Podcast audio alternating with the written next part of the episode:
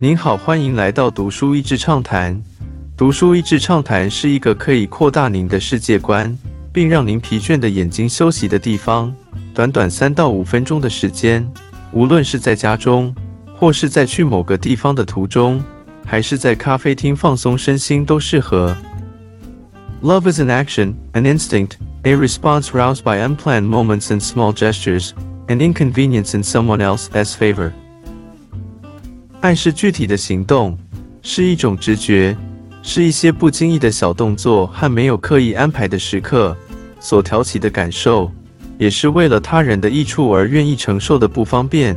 作者自己婚礼的誓言。H Mart 是韩国人创办的北美地区亚洲食物连锁超市。身为韩国母亲与美国父亲混血的作者，记录他在母亲癌症过世之后，透过韩国食物。回想小时候与母亲的种种，这本书描述亲情和亲人离别的痛，一点都不狗血，却后劲十足。作者不是什么名人，甚至在这本书大卖之前，可以说是个还在找寻人生方向，时而觉得自己是人生失败组的年轻人。但这样的他所说出的故事，反而更能让一般人有共鸣。不难理解为什么去年出版时得到如此正面的回响。在两种文化之下长大，从小夹杂在两个文化中间的迷失感，迫切想要符合母亲的期待，却又感到无法做好的焦虑，青少年时期母女关系的恶化，大学时期离家居住在原剧中产生的思念，二十多岁接到母亲癌症第三期的噩耗。返家陪伴时，眼睁睁地看着化疗吸走了母亲的生命和尊严。最后，在母亲离世之后，和关系生疏的父亲如何各自用自己的方式来抒发悲痛。读这本书让我想到多年前一本小说改编的电影《喜福会》，描述几对不同的中国母女在第二代女儿成长于美国时，那种文化与观念上的冲突。其中，亚洲的母亲嘴巴说出的常常是要求或是挑剔，但很习惯用食物来表达对孩子的爱。童年回忆，书中讲到他儿时的记忆总是充满了母亲煮的各式韩国料理。暑假带他回韩国尝遍各式不同的家乡美食和甜点。在他生病的时候，如何熬煮特式的韩国汤品或是粥。不管他们母女之间如何吵架。关系如何紧张？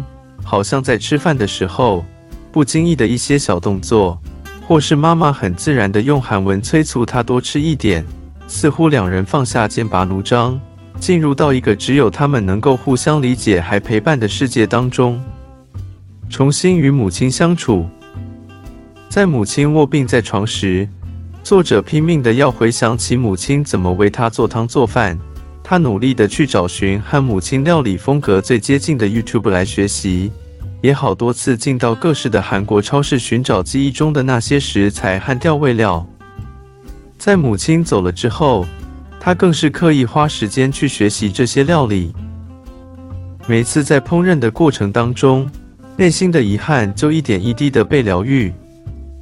看着家人闭上眼睛享受那个美味的海带汤。就像当年母亲煮给他喝一样，他仿佛觉得自己带着母亲的一部分活在这个世界上，陪伴母亲的时日。中间，他一度为了让母亲的身体可以好转起来，硬是拜托男友跟他结婚。即便在美国长大，即便身上满是刺青，即便音乐的风格是前卫的另类摇滚。作者还是从母亲的身上继承亚洲人对家庭那种特殊的眷恋与责任感，甚至想要两周之内赶快结婚，帮妈妈冲洗。在准备的过程当中，他看着母亲挑选花艺、挑选场地布置那种欣喜的表情，并且陪伴在母亲病床旁边的时候，想起两人在他青少年时期互相说过那些恶毒的话，想起他如何羡慕朋友有不一样的妈妈。而妈妈也说，因为她让人失望，而再也不想要孩子。在这一刻，母女两人只想紧紧抓住最后在一起的有限时间。两人并没有多提到过往的事情，可是就是在那些准备婚礼的小小细节当中，似乎才能说出想说的一些话，自然表达爱的一些小举动，含蓄的搭肩，或是轻轻的握一下手，背后没说出的满满都是“我真高兴你是我的妈妈”斜线孩子，以及“我真希望你以我为荣”。你知道吗？我发现其实我只是没有认识像你这样的人。母亲在他长大之后，有一次两人散步时，突然这样说。这句话从生他养育他的妈妈口中说出，是我很奇怪。可是他们真的是花了大半辈子努力的想要了解对方。有时候我们跟最亲近的家人不就是这样吗？可能在生下来的这个关系当中有许多的矛盾，甚至不谅解。可是。当有机会从另外一个完全不同的视角认识这位熟悉的亲人时，有时候会发现他跟你认识的截然不同。特别是长大后，从成人的视角再去理解自己的长辈，虽然他们有失败之处，可是常常那已经是他当时能做的最好的了。而有时候看着青少年与孩子那种顽固与愤怒的样子。是否也能够回想起自己青少年种种的焦虑与不安全感？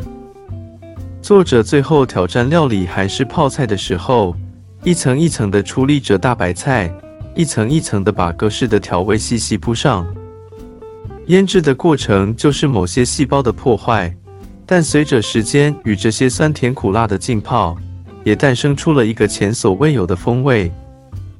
人生在不同年龄时。